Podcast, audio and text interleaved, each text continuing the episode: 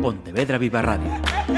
Cara a cara. Damas y caballeros, la Asociación de Directores de Informativos de Radio y Televisión da la bienvenida a Raquel Graña.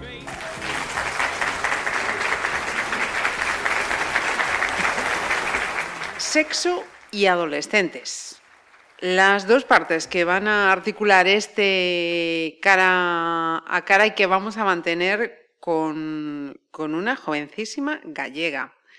Raquel Graña, bienvenida y gracias. Muchas gracias a vosotros. Eh, un dato, mm, igual tú me vas, a, me vas a corregir que posiblemente meta la pata. Burela, ¿he visto? Vivo en Burela, pero soy de huevo. ¡Toma! sí, por eso te lo digo. sí, señor. Mira, o sea, que soy de Pontevedra. Y lo de Burela, y lo de Burela, y cuéntame, si no es mucho preguntar, y no meterme así ya nada más empezar en tu no, vida. nada, que va, cuando era pequeñita mis padres se mudaron para aquí y entonces nada, me vine para aquí, pero bueno, luego mm, aquí tiempo realmente llevo poco, o sea, llevo mucho, si te paras a pensar que nos mudamos cuando yo era pequeñita y demás, pero como he estudiado en Santiago, en Madrid, he estado viviendo en Coruña, entonces realmente pues tiempo físico aquí poco. bueno, una mujer de mundo, pero que quede constancia de Bueu, o sea, Pontevedresa, sí, sí señor. pues muchísimas gracias, lo primero, Raquel, por atendernos. Ella, que sepáis, es sexóloga, psicóloga, coach educativa y si entráis en YouTube, íntimas conexiones, la, realidad, la cifra que vais a ver no me va a dejar mentir. La última vez que yo entré, que fue ayer, tenía más de 600.000 seguidores. Sí, sí, ahí estamos. Da, un poco de vértigo eso, ¿eh, Raquel? Sí, sí, es cierto, es cierto. En YouTube sí que tenemos más de 600.000, Instagram es más pequeñito, que tenemos 45.000 pero sí, ahí estamos, trabajando en ello. Sí, señor. Mira, acabas de publicar Sexon, una guía de educación sexual para adolescentes. Mm, la, primera cuestión, que ya no es la primera cuestión porque ya te he interrogado por la parte personal, ¿qué franja de edad eh, quieres atender en esta guía? Pues desde primero de la ESO hasta mm, bachiller. Te digo, te lo digo así como pensándolo un poco porque realmente tratamos temas que es que yo me lo encuentro en los institutos. De hecho, un huevo estuve en el instituto, ¿eh? en los dos, dando educación sexual, en FP y en toda la ESO. Em, lo que sucede es que a veces damos por hecho cosas, es decir, que se besan en primero de la ESO, en segundo de la ESO, en tercero de la ESO, que empiezan a masturbarse a X edad. Damos por hecho cosas, pero es que yo luego me encuentro en consulta, gente incluso con 40 años que no ha tenido su primera vez. Entonces, eh, por eso te digo que empezar el libro a leerlo yo aconsejaría primero de la ESO y luego quien decida. Ya te aviso que hay muchas mamás y papás que se lo han leído y les ha encantado. Ajá. Porque fíjate, me, alegra que hables de los, de, los papás y las mamás, las mamás y los papás, porque Mm, cuando me, plantea, eh, me, plantearon hacer esta, esta entrevista, hubo una cosa que me llamó la atención, Raquel, y es, en 2020 los adolescentes todavía no reciben información e información adecuada de su contexto familiar. No, no, mira, si yo de hecho puedo ir a dar clase a un instituto o un centro con 300 alumnos, que si decido realizar un taller con la familia te aparecen 20 personas, 20, 30 personas, y normalmente son mamás, normalmente, ¿vale? Es lo que yo me mm. encuentro. Yo mm, quiero ser sincera, que es lo que, lo que aparece. No sé por qué, pero suele, suele ser así. Y en el contexto familiar no suelen hablarlo porque les da vergüenza, porque las familias tampoco saben muy bien cómo hacerlo, también porque hay familias que lo que quieren es solamente utilizar eh, o hablar del tema del preservativo, pero no hablan de nada más y no han creado una confianza suficiente en primaria para poder hablarlo en secundaria, porque hay que tener en cuenta que en secundaria están con las hormonas como locas, sí, claro. entonces Claro, si no fomentas la, confianza en primaria, cuando te empiezan a hacer preguntas, pues luego te olvidas porque no te creen y no, no esperan que les vayas a responder. Ajá. Mira, ¿qué tipo de información demandan estos adolescentes, Raquel? Demandan un poco de todo, demandan un poco de todo, porque Eh, lo que más suelen preguntar, porque a ver, yo doy educación sexual, pero la gente piensa en sexual solamente piensa en, en, coito, en técnicas prácticas, no piensa en la parte afectiva, en las emociones, la autoestima. Yo trabajo todo eso, incluso me meto en tema de bullying, o sea, imagínate. Sí. sí, pues ellos demandan cosas sencillas, o sea, cuándo tener la primera vez, ellos entienden primera vez eh, como coito, eh, la mayoría, ¿vale? Te encuentras de todo, porque luego yo digo, a ver, primera vez que es primera vez para vosotros. Porque hay muchas primeras veces, ya al cogerte de la mano, el darte el beso, el cambiar de persona, ya son primeras veces nuevas. Entonces, eh, es un poco que hablamos en, términos generales. Están muy, mm, te preguntan mucho, por ejemplo, em, con quién tener la primera vez, con quién es aconsejable, a qué edad es aconsejable. Eh, yo siempre les digo que cuando ellos se sientan cómodos, cómodas con esa persona, y que tiene que ser a poder ser, yo les digo, el mundo ideal, que tuviera una edad similar a la vuestra, por tener una madurez similar. Y tema de confianza, muchísima comunicación, que no solamente piensen en el aspecto físico, sino que es más importante el otro para que puedan hablar y entenderse, y que siempre eh, preservativo y a poder ser lubricante. ¿Por qué les digo eso? Porque les va a facilitar tener la relación que sea más placentera y que estén, si están nerviosos tal, les va a ayudar a relajarse un poquillo también. Y bueno, eh, les interesa porque, mm, a ver, yo los trato de iguales y lo que le pasa con la mayoría de adultos es que los tratan como el niño este, ¿sabes? En plan, como adolescentes, como que tienen 15 años y no se les da importancia, pero es que ellos tienen muchos problemas. Yo ayer, mira, justo ayer, si me enrollo mucho, avísame. No, no, no, que va, que va, que va. Tú suéltate, suéltate. Vale. Ayer puse un post en Stories eh, en Instagram hablando de las relaciones dependientes. Y cuando tú tienes una relación dependiente, tienes una discusión, hay un problema o tal, y, la relación realmente está llegando a un punto que es tóxica, tú en un momento dado te vuelves a sentir solo y vuelves a escribirle a esa persona, que nos pasa a los adultos también, ¿eh? Y entras en ese bucle constante y un chico de Bueu, al que le había dado clase, me mandó un WhatsApp y me dijo, jo Raquel, es que justo me pasaba eso con mi ex, no sabía salir de esa relación, incluso pensé ir al psicólogo, pero los adultos no nos tienen en cuenta. Mm. Mensaje brutal, ¿eh? Sí, brutal. Pues es lo que hay, es lo que hay. Y tienen los mismos problemas que los mayores. A veces duelen muchísimo sus rupturas, las nuestras también y hay que trabajarlas y darles espacio. Y es cierto que, mm, que no tienen los mismos problemas que nosotros como adultos, pero para su mundo son problemas muy grandes. Sí. Mira, eh, decías, eh, yo siempre les recomiendo el uso del preservativo y un lubricante, pero em, ¿tú ves que tienen asumido el uso del preservativo o de un tiempo a esta parte se está relajando? Que el tema del preservativo es el tema de siempre. Ya. es el tema de siempre. Yo, por ejemplo, mm, las prácticas, o sea, los, mm, yo hago talleres, no hago charlas con ellos, hago dinámicas, porque si no, no aprenden. De hecho, yo a los ayuntamientos y los centros cuando me contratan les digo que hago mínimo tres sesiones por aula, porque ya son pocas para cuanto más. Entonces, en uno de los talleres eh, hablamos de mitos del tema sexual y demás, y una de las frases es eh, hablando sobre que si la persona eh, te pide utilizar preservativo, está viendo por su propia salud y la salud de la otra persona. Y ellos te dicen, pues sí, es verdad, entonces yo en grupos pido que me lo justifiquen. Y es un poco como los haces pensar, ¿no? a través de debates.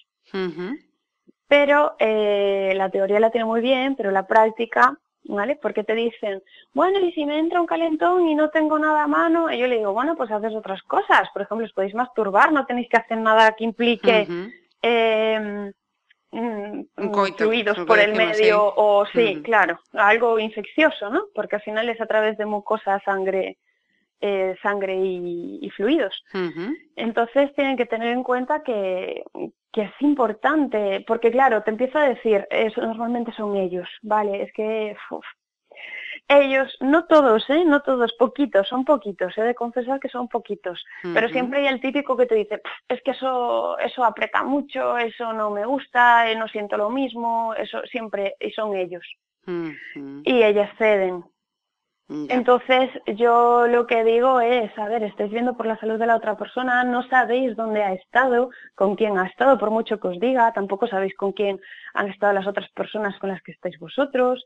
Em, es complicado, al fin y al cabo termina siendo una, una rueda. Incluso hago una dinámica que consiste en darles papelitos al azar y como si hubiera una fiesta. Les pongo música, se reparten los papelitos, eh, se ponen cualidades positivas de las personas que les han tocado y tal, y yo les doy una figurita. Y luego, de repente, en mitad de la clase, pues aparecen cuatro, imagínate que tienen un triángulo y están infectados de VIH. ¿no? Ah. Y luego le digo, bueno, ¿y qué tres personas tienes tú en tu papelito? Entonces me empiezan a decir nombres, empezamos a hablar de las figuras, unos tienen un cuadrado, entonces han tenido relación con protección, otros sin protección, otros entonces vamos viendo un poco cómo se va expandiendo el virus para que tomen conciencia. Pero claro, mm, los sitios que con los que estoy bien pueden tomar un poquito de conciencia, en los que no estás, lógicamente no se enteran de nada y seguimos con la ilusión de invulnerabilidad de las infecciones de transmisión sexual y solamente pensamos en embarazos. Con lo cual, la marcha atrás es una cosa que, se utiliza mucho más de lo que pensábamos y es triste, pero está ahí. Mm, esta conversación podríamos haberla tenido hace 25 años, que sería igual, ¿verdad? Sí, yo creo que sí, yo creo que sí. Y es curioso porque en SP es el, en FP básica es donde más te encuentras problemas. Ellos que no quieren, ellas que ceden y que les da igual, incluso madres que les dan consejos para, para tomarse, imagínate, jengibre, tómate jengibre, porque esto me lo cuentan ellas, tómate jengibre, eh, y me decía, y yo tomándome el jengibre ahí en un litro y medio de agua que me picaba, y saltando y tal, a ver si me bajaba la regla. Y yo, estás de broma, ¿no? Me dice, no, no, pues me lo dijo mi madre. O sea, imagínate. Imagínate. Uy, uy, uy. Básica. El siguiente libro, el siguiente libro, Raquel, para adultos, ¿eh? por favor. Pero es que quien tiene que leérselo no se lo lee. Ay, ay, ay, ay, ay, ay, ay. Sí, sí, Mira, vamos, vamos que, a, ver, a ver si llegamos a una conclusión eh, optimista. Em, sí. estos adolescentes se reconocen y reconocen a los demás con naturalidad en las orientaciones eh, sexuales. Están más libres de prejuicios. Hay de todo te encuentras de todo. No, no podemos generalizar, te encuentras de todo. De hecho, en el libro eh, hay una parte que hablamos de orientación sexual, que eso, eh, metí un caso que a mí me pasa mucho en los institutos, que hay gente que me dice, es que no sé cuál es mi orientación sexual, no sé quién me gusta, o me gustan las chicas, pero de repente me gusta un chico en concreto, eso quiere decir que soy bisexual.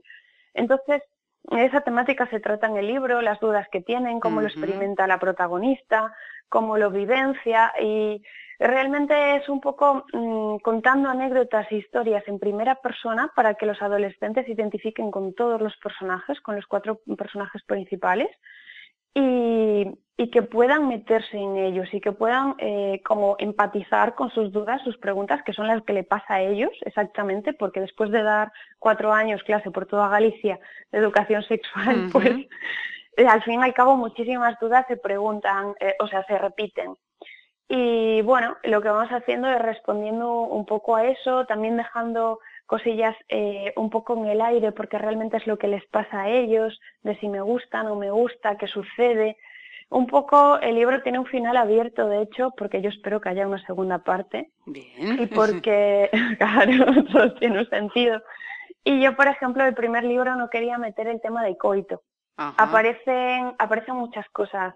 Aparece menstruación, copa menstrual, masturbación, cómo son los genitales, cómo se llaman los genitales según las personas trans, ¿vale? que son gestantes y fecundantes. Eh, aparece un montón de cosas, incluso el bullying, el envío de imágenes sin consentimiento de personas besándose, porque a día de hoy el sexting es súper común, el envío de imágenes con contenido erótico. Luego el bullying relacionado con, con eso.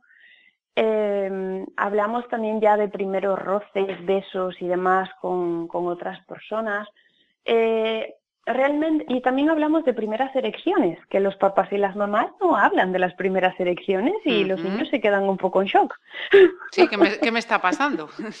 claro, claro, claro, no se habla de esto y tampoco se les habla de lo que es el semen y cómo se produce y al final unos se enteran por el primo de no sé quién o el amigo de no sé cuánto y en primaria, que yo doy, a ver, yo realmente doy educación eh, sexual, porque, o sea, doy educación sexual desde primaria. Y, por ejemplo, a veces empiezo en primero o segundo de primaria, pero ahí hablamos de autoestima, ¿vale? Autoestima, inteligencia emocional y demás. Y en quinto o sexto, por ejemplo, hablamos de cambios corporales. Y ahí ellos, ellos y ellas me suelen hablar, bueno, quienes tienen pene me suelen hablar de la masturbación. Ya me hablan ellos de la masturbación. Y mm, me acuerdo en un sitio que fue, en, no sé si sería en Villalba, Lugo, que mm, eh, yo la tercera sesión les doy papelitos en blanco y les digo, hacerme preguntas de forma anónima. Porque así preguntan lo que quieren con libertad total y luego las cojo, las mezclo y las respondo. Y mm, de hecho a última hora se me suele ir un poco de las manos el tiempo. Pero bueno, eso sí. Y mm, como me lo paso bien, me da igual. El problema es que voy retrasando toda la mañana, pero bueno. Eh, te preguntan cosas como en primaria, ¿eh? Por eso que te, luego las familias vienen a junto mía y yo digo, a ver, ¿qué le ponéis en casa? No es cosa mía. Me preguntan por la Viagra, por eh, qué es un vibrador, qué es un consolador, eh, qué es el Satisfyer, qué cosas, cosas que incluso me llegaron a preguntar en Villalba este año me pasó que me preguntaban que era un prostíbulo. Bueno, pues yo pregunto, ¿de dónde salen estas palabras? Y me dicen, pues que vemos la serie de la que se avecina. La que se avecina me da unos dolores de cabeza que flipas. es, es, es la más, la que más dolores de cabeza me da. Y, y, luego, pues, eh, de escuchar a sus mamás y sus papás y sus familiares o amigos o quienes sean, los escuchan. Y luego ese, esa vez, me acuerdo que tuvo un taller con las familias y venía una mamá súper escandalizada. Es que, a ver, yo quiero saber por qué habláis de estos temas. Y yo le digo, mira, te voy a leer las preguntas que hicieron. Y yo te aseguro que yo no he hablado de estos temas, pero si me los preguntan, lógicamente, yo tengo que responder. Claro yo tengo que responder, porque eh, es lo mismo que ellos me dicen, bueno, ¿cómo hablamos de sexualidad nosotros con, con los peques? Y yo, pues de forma natural, así como te estoy hablando yo de, mm, de sexualidad, eh, claro, como si estuvieras montando un mueble y explicando los pasos, pues lo mismo, si le quitas ese hierro, esa chispilla que todo el mundo parece que le pone, ya está, eh, yo llego a una clase, eh, me presento tal, ya les digo el canal de YouTube, con lo cual ya los engancho.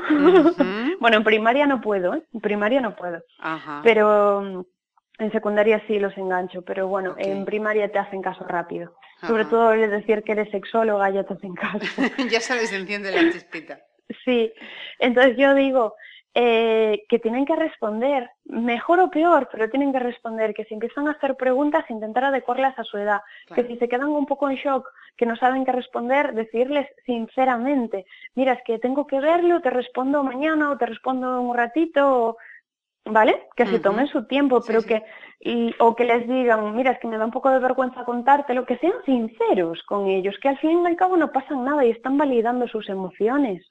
El lo típico que decimos de no llores, no te sientas avergonzado, eh, no pasa nada, no es así, sí que pasa, sí llora, eh, sí siente mal, si te sientes rabia, pues golpea el cojín, ¿vale? Pero sí hay que liberar las emociones y validarlas. Ese es otro problema que tenemos, que no gestionamos bien las emociones, no sabemos. Efectivamente. Efectivamente, mira, y una, una, cosa que yo tenía previsto también aquí, te tenía señalada para preguntarte, porque eh, me consta que también es una preocupación de los padres. Eh, ¿De qué manera la pornografía que consumen los adolescentes está desvirtuando su sexualidad y su afectividad? El problema no es solamente el tema de la pornografía, es que ahora se habla de relaciones sexuales de forma súper frívola como si no tuvieran realmente importancia, como si no hubiera parte afectiva, como si no importara la comunicación. Eh, se habla mm, de tal manera, o sea, es como que se nos llena la boca hablando de sexo o de erótica, pero realmente no tenemos ni idea de en qué consiste. Es como que solamente hablamos del plano físico y no está para nada normalizado y sigue siendo tabú. Es como que tener relaciones por tener relaciones, sí, queremos hablar de ello y fomentarlo, pero a la vez es súper negativo en el aspecto de que yo la mayoría de personas que tengo en consulta con relación tras relación esporádica, lo que sienten es un vacío interior impresionante, sobre todo a nivel afectivo. y, estamos fomentando esto, estamos fomentando esto con lo que vemos en las películas, lo que hablamos de hoy estuve con no sé quién, pasado con tal y el otro día con no sé qué persona. Eh, y el tema del porno es igual. Lo que estamos haciendo es, solamente existe la parte afectiva que realmente no te llena tanto, o sea, realmente lo que más llena es la parte de conexión con la otra persona y el vínculo. De ahí que mis redes sociales se llaman íntimas conexiones. Pero hay que fomentar esa parte de comunicación, esa parte de afecto, esa parte de emociones y de cuidado, porque aunque tú tengas una relación un día, hay que cuidar a la otra parte y hay que cuidarse a uno mismo. Y, no, no, somos conscientes aún de la importancia. Y el tema del porno es que mm, no se utiliza preservativo, hay muchas caras de dolor y caras de sufrimiento. No, mm, es como que todo el mundo llega al orgasmo súper fácil, las penetraciones son súper rápidas, ellas tienen cara de dolor y bueno, ¿qué más da que tenga cara de dolor si total estamos haciendo esto y es la cara que tiene que tener? Ese es el problema, que normalizan cosas que no deben ser. Y yo tengo un taller ¿eh? con ellos, hablando de porno. En cuarto de la ESO, en cuarto de la ESO hacemos un taller de motivos de, por los que no ver porno. Eh, y es curioso porque al principio eh, yo les daba la opción, cuando empecé a hacer esta actividad les daba la opción, bueno, por grupos, decidir motivos por los que sí ver o motivos por los que no ver. Y al final, por más o menos peso de los chicos, decidían en casi, bueno, en todos los grupos. ¿eh? Ese año me pasó un instituto que decidieron en todos los grupos decidir por qué sí ver porno. Entonces, realmente a mí lo que me interesa son los motivos de los por qué no. Entonces, ahora la dinámica consiste en motivos por los que sí, motivos por los que no en todos los grupos. Porque, claro, yo sí les digo que, a ver, parte positiva, pues sí, excitación, que aprendes alguna postura, pero solamente a nivel de penetración, eh, pero que tiene muchas más cosas negativas, como el tema de la vejación, el tema del machismo, dominación, sumisión, eh, pero que bueno, que tienen que ser conscientes de las dos. Yo es mm, los papás y las mamás tienden mucho a prohibir, ¿no? Esto no. ¿Por qué no? Porque lo digo yo. No, no es así, no funcionan así. Eh, tú tienes que explicarle que no porque sucede X cosa. Y tú puedes decirle, no bebas o no fumes porque es malo, pero eh, luego él decidirá lo que le apetezca. Ese es mm. el problema, que no tienes un control al 100% y que todo lo que le eh, prohíbas va a querer hacerlo. Entonces tú puedes decirle, esto es malo, tiene estos efectos negativos, tienes estas cosas, en plan, exponerle todo y luego la última decisión, queramos o no, siempre es suya, porque no estamos en ese momento con él o con ella. Fíjate, en este sentido me estaba acordando ahora de un documental que vino hace mucho que se titula Madres haciendo porno. Sí. Me pareció delicioso. Sí, yo no lo vi. Pues, pues si tienes ocasión, échale, échale un vistazo. Es un documental de unas madres eh, británicas eh, en relación a, la pornografía, que, ven que, que, que, se está al acceso que consumen sus hijos adolescentes y lo que a raíz de eso empiezan a hacer. Me pareció delicioso. Eh, y, hablando también de, sí, de, no, eh, ¿notas, Raquel, que, los adolescentes respetan el sí y el no de la, de la otra persona? Relativamente. Relativamente. Mm. Le pasa a los adultos también, ¿eh? Sí, sí, no, claro. Claro. Em, relativamente, porque te hacen preguntas como, bueno, y te lo hacen ellas, ¿eh? las preguntas también. Bueno, y yo sí me voy a liar con alguien que antes de liarme le pregunto si quiere o no quiere. Te hacen esa pregunta. ¿Sabes? Porque claro, en el contexto de estoy con tal persona y tal que antes de besarla si le pregunto eso ya estoy cortando el rollo. Pero es que eh, yo es lo que le digo, que seguramente esa persona le da indicativos de si quiere o no quiere. ¿vale? Tienes aproximaciones, tienes miradas, tienes distintos tipos de lenguaje. Y luego, en última instancia, lógicamente siempre le puedo decir que no o que sí. Pero ellos siguen forzando un poco el no. Sigue sucediendo, ¿eh? De mm, ellas decir que no, que no les apetece tal, y ellos venga, tal. Pasa, yo lo veo, por ejemplo, en el uso del preservativo. ¿Vale? De que eh, ellas dicen que no en un principio, entonces ellos tratan de presionar a ver qué sucede. Siempre presionan, siempre. Y hay gente que cede y gente que no. Ahí ya, pero yo por ejemplo lo veo en el uso del preservativo. En plan, es que le digo que tal y me insiste y le digo que no y al final me insiste dos veces más y termino diciendo que sí. ¿Vale? E, es, triste, ¿vale? Yo, te estás quedando un poco en shock.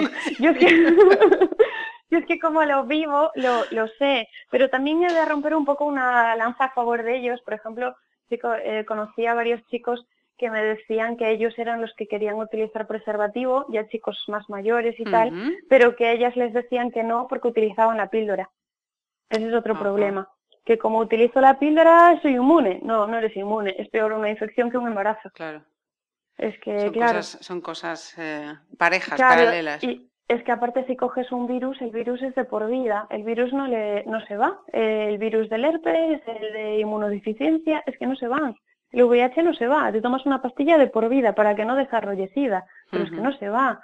Y el del papiloma humano, muchas, muchas cepas que tiene desencadenan en cáncer y la peor parte siempre nos la llevamos nosotras. Ciertamente ciertamente. Dos cositas más que te quería preguntar. Yo seguiría preguntando y hablando de ti porque veo que en esto es eso. Si en vez de estar en 2020 estamos en el 2000 o en el 1990, mm, veo que llegaríamos a muchas conclusiones iguales. Uno, esos coles o esos padres, esos centros que quieran, que digan, oye, pues que nos hace falta que Raquel venga aquí a hacerles unas cositas y hacer un taller. ¿Cómo, cómo tienen que hacer, Raquel? Pues entran en mi página web en intimasconexiones.com y ahí tienen sección de, eh, de contacto, sección de consulta, nos mandan un email o a contacto arroba intimasconexiones.com y solicitan presupuesto y sin problema. Ajá. ¿Y para hacerse con un ejemplar de Sexon? Pues librerías, por favor, fomentar el negocio local. Así que, por favor, sí, que también está disponible en Internet, lógicamente, ¿vale? Pero si pueden librerías locales, mucho mejor. Pues eh, Raquel Graña, muchísimas gracias por atendernos y oye, si en alguno de esos talleres un día te llaman por eh, Pontevedra, por favor llámanos y seguimos charlando. Vale, vale muchísimas gracias. Gracias a ti. Pontevedra Viva Radio ¿Me permiten que les haga un comentario como espectadores del programa Cara a Cara? Según un reciente sondeo de mercado, ustedes disponen de estudios e inteligencias superiores a la media. Sus intereses abarcan desde la actualidad mundial y la ciencia hasta el deporte y los espectáculos.